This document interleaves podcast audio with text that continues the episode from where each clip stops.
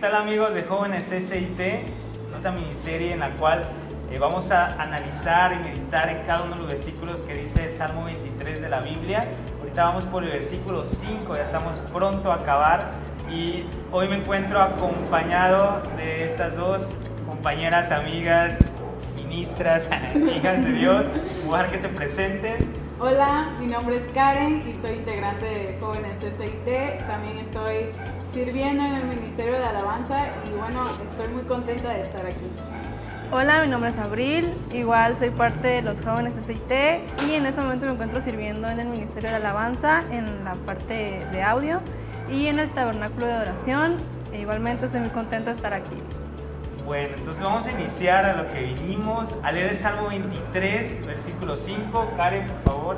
Así es. Vamos a leerlo. Bueno, dice, aderezas mesas delante de mí en presencia de mis angustiadores, unges mi cabeza con aceite, mi copa está rebosando. ¿Qué, qué, qué, qué entiendes, Karen, de ese versículo? Bueno, este versículo para mí es algo especial, porque aquí el Señor nos está diciendo que muchas veces vamos a tener enemigos, ¿no? Que nos estén rodeando, que estén quizás diciéndonos cosas en ese momento o haciendo cosas en contra de nosotros para vernos mal, para vernos derrotados, destruidos. Pero en medio de todo esto, de todas estas adversidades, de toda esta gente que solo trabaja para vernos mal, dice la Biblia que el Señor prepara mesa. Esto de aderezas mesas significa que Dios o el Señor está preparando mesas. ¿Y qué, qué se suele poner en una mesa? Pues obviamente alimentos, ¿no? Comida, bebida, cosas que, que te sacian, que llenan tu hambre, que sacian tu hambre, tu sed.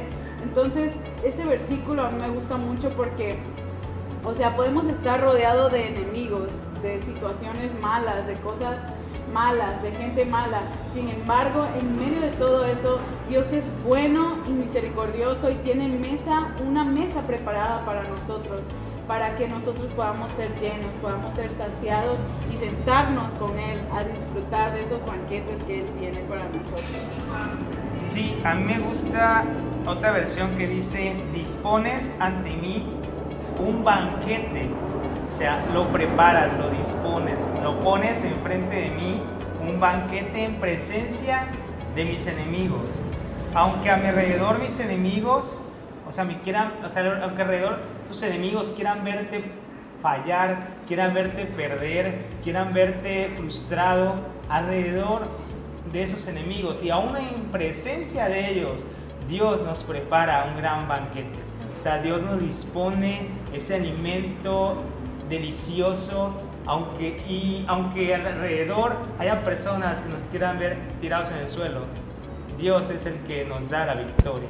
Y yo sé que muchas veces a lo mejor cuando tú tienes algún proyecto, cuando tú tienes algún plan en tu vida, se levantan esas personas a burlarse, a decir que no puedes, a decir que cómo se te ocurre a ti querer progresar cuando vienes de tal familia, cuando vienes de tal colonia, cuando vienes de tal escuela, empieza a querer ningunearte, como dicen, de que no vas a lograr nada. Y peor aún que en la vida cristiana, que tú no naciste para ser cristiano, que eres un hipócrita, que no vas a cambiar, pero a pesar de esas voces que vienen de estas personas, que, a lo, que podemos denominarlo como enemigos porque van en contra de Dios, son enemigos porque igual dice la palabra que el que está con Dios es su amigo y el que no es su enemigo.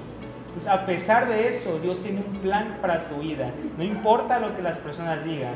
Es más, yo creo que a nosotros nos ha pasado también eso de que, no sé, hasta en este tipo de cosas, que nos vean en un video hablando de Dios. No, que esos aburridos, no, que, que van a estar perdiendo su tiempo. A pesar de eso, Estamos aquí. estamos aquí y sabemos que es para Dios, que Él va a tener su recom- nuestra recompensa, la recompensa viene de Él. Y no lo hacemos para quedar bien, no lo hacemos para vernos bien, no lo hacemos para hacernos famosos, no lo hacemos por eso, lo hacemos simplemente para enviar la palabra de Dios a todo rincón, hasta por medio de internet.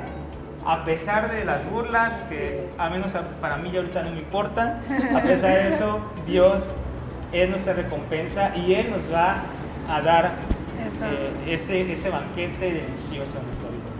Bueno, yo leyendo páginas como tal entendí que a pesar de que haya enemigos diciéndonos cosas horribles que de plano nos destruyen, Dios nos prepara con esa fe, nos prepara nuestro espíritu para que no nos importe, Así sino es. que enten- entendamos de que a pesar de todo lo que nos digan, todo lo que nos pueden echar, Dios siempre va a estar ahí y Dios sabe lo que somos, lo que valemos y eso ya hace importante para que ya no nos haga como daño, por así decirlo.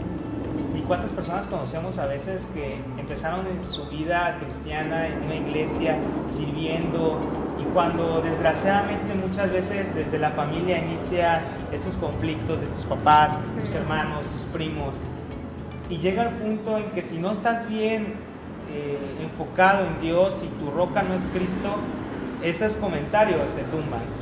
¿Cuántas personas conocemos que llegaban a iglesias y por las críticas, por las burlas dejaron de llegar? O sea, se alejaron de Dios, eh, prefirieron la opinión pública antes de la opinión de Dios.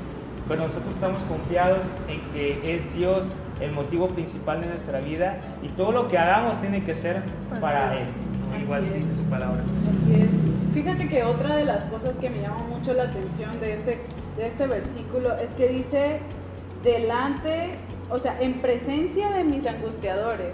Eso quiere decir que el Señor va a tener preparada la mesa, pero aún así van a ver alrededor esa gente que va a seguir ahí.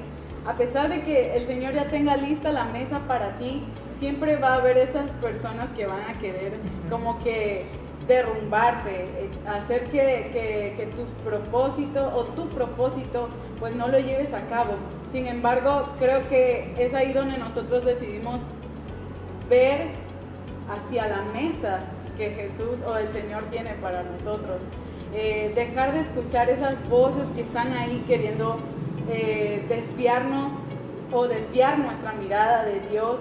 Y yo considero que también Dios en, en estas ocasiones permite que nuestros enemigos puedan ver cómo Él nos bendice. ¿Para qué? Para, porque muchas veces así Dios como que los calla, ¿no? Para, para que también ellos aprendan de quién es nuestro Dios, quién eh, está con nosotros. Dios también permite eso, Dios nos honra, porque dice la Biblia que quienes honran a Dios también recibirán Así honra de Él.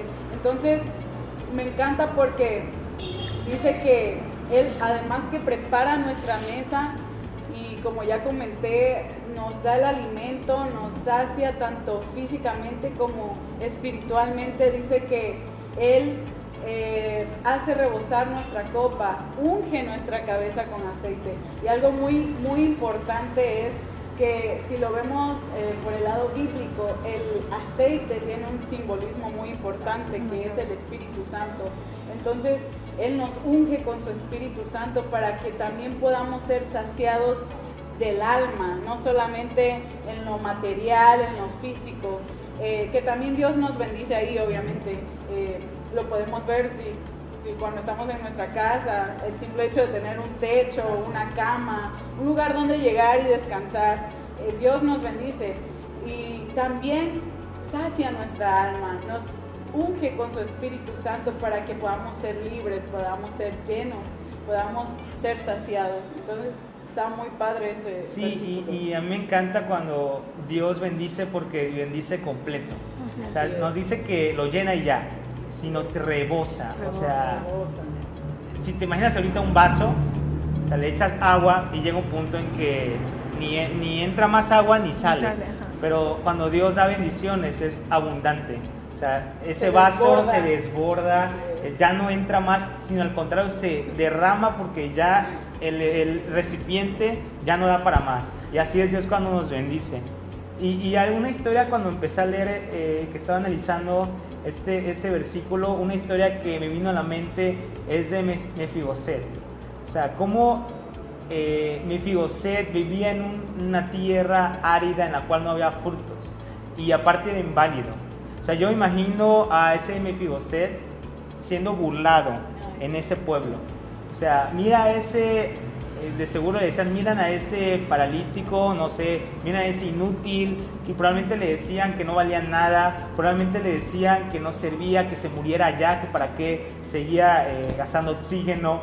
Pero a pesar de eso, Dios movió los corazones y lo atrajo a la casa de David y David le, le revolvió todo lo que había perdido por amor a su padre Jonatán. Y precisamente literal, o sea, la mesa estaba llena, así como en esta parte bien lo dice, que le aderezaron mesa delante de él, le devolvieron todo, pudo haber estado estar en la casa del rey, pudo haber comido de lo que comía el mismo rey que en ese tiempo era David. Entonces, qué, qué padre, qué hermoso es cuando confiamos en Dios y en Él recibimos la recompensa. Así es. Cuando Dios nos bendice, nos bendice completamente, tanto materialmente como espiritualmente. Él nos llena el alma con delicias del cielo. Entonces también una de las cosas a las que yo te quiero invitar es que seas parte de la mesa de nuestro Padre. Él está esperándote a que seas parte de, su banquete y no permitas que nada ni nadie te quite ese lugar en la mesa con Cristo, porque muchas veces por escuchar esas voces a esas personas que solo quieren vernos mal, perdemos esa oportunidad de participar en, la mesa de Cristo, cenar con Cristo. Dice la Biblia que Él nos está esperando para que nosotros le abramos nuestro corazón y Él entre con nosotros y coma con nosotros y esté con nosotros. Entonces, yo te invito a que busques a Dios y que más que escuchar esas voces o esas personas que solo procuran mal para tu vida, mejor escucha la voz de Dios y consigue ese lugar en esa mesa que Dios ya tiene preparado para ti. Nosotros como jóvenes recibimos muchas palabras ofensivas de que no vamos a hacer nada, más que nada como cristianos decimos que qué estamos haciendo aquí, como mencionaron al principio, qué estamos haciendo aquí, por qué perdemos el tiempo. Y la verdad no perdemos el tiempo, ¿por qué? Porque nosotros en algún tiempo no estábamos en los caminos de Dios y como todo joven recibimos palabras de que no haces las cosas bien, nadie te quiere, para qué estás aquí, por qué estás acá, y te hace dudar de la existencia en la tierra. Pero no nos ponemos a pensar qué piensa Dios respecto a eso. ¿Por qué? Porque Dios sabe lo que tú vas a hacer en esta vida. Dios tiene plan para ti, tiene el camino para ti y no te dejes influenciar por esas voces que dicen que no eres suficiente, que no eres valiosa. ¿Por qué? Porque sí lo eres, porque Dios sabe que sí lo eres, tú vales más de lo que crees. Dios sabe lo que vales, Dios sabe lo que tú eres en realidad, lo que piensas, lo que pasa por tu mente. Y no te dejes influenciar por eso. ¿Por qué? Porque Dios te va a bendecir. Dios te está esperando en la mesa, como dijo mi compañera, te está esperando ahí para que te sientes con Él y te bendiga mucho. Dios te va a bendecir completamente, no a medias, completamente. No hagas caso a las voces y escucha la voz de Dios, que es lo más importante aquí. Sí, y también te hablo a ti que quizás ya conoces de la palabra, ya has recibido mucho de parte de Dios, a lo mejor ya estás sentado con Dios conviviendo y tienes una relación con Él, pero también te invito a que no desaproveches el tiempo, que también eh, la unción no la desperdicies. A lo mejor tú ya estás lleno, a lo mejor tú ya estás rebosante, pero no descuidemos nuestra vida espiritual. O sea, que esa unción que Dios ha puesto en tu vida, que ese espíritu no lo entristezcas, que sigas manteniendo una relación constante con Él y que aún así esa unción la puedas compartir a los demás. que no seas egoísta de lo que Dios te ha dado. Porque si Dios te ha dado mucho es para que tú des bastante. O sea, si Dios te ha eh, provisto de bendiciones es también para que tú bendigas a las personas que están a tu alrededor. O sea, el conocimiento, la presencia de Dios que pueda ser también eh, impartida desde tu vaso, de tu, de tu vasija también. Entonces, bueno, aquí acabamos el mensaje y también les doy gracias a Karen y a Abril por haber acompañado. No sé si quieran decir algo más al final. Pues lo único es que échenle ganas, chavos, eh, sigan la voz de Dios y también síganos en nuestra página. y esperamos que sigan sintonizándonos siempre para que igual Dios les bendiga. Sabemos que Dios nos habla a nosotros primero y también a través de nosotros Él les habla a ustedes. Yo sé que van a ser de mucha bendición para sus vidas. Bueno, muchas gracias. Nos vemos pronto. Adiós.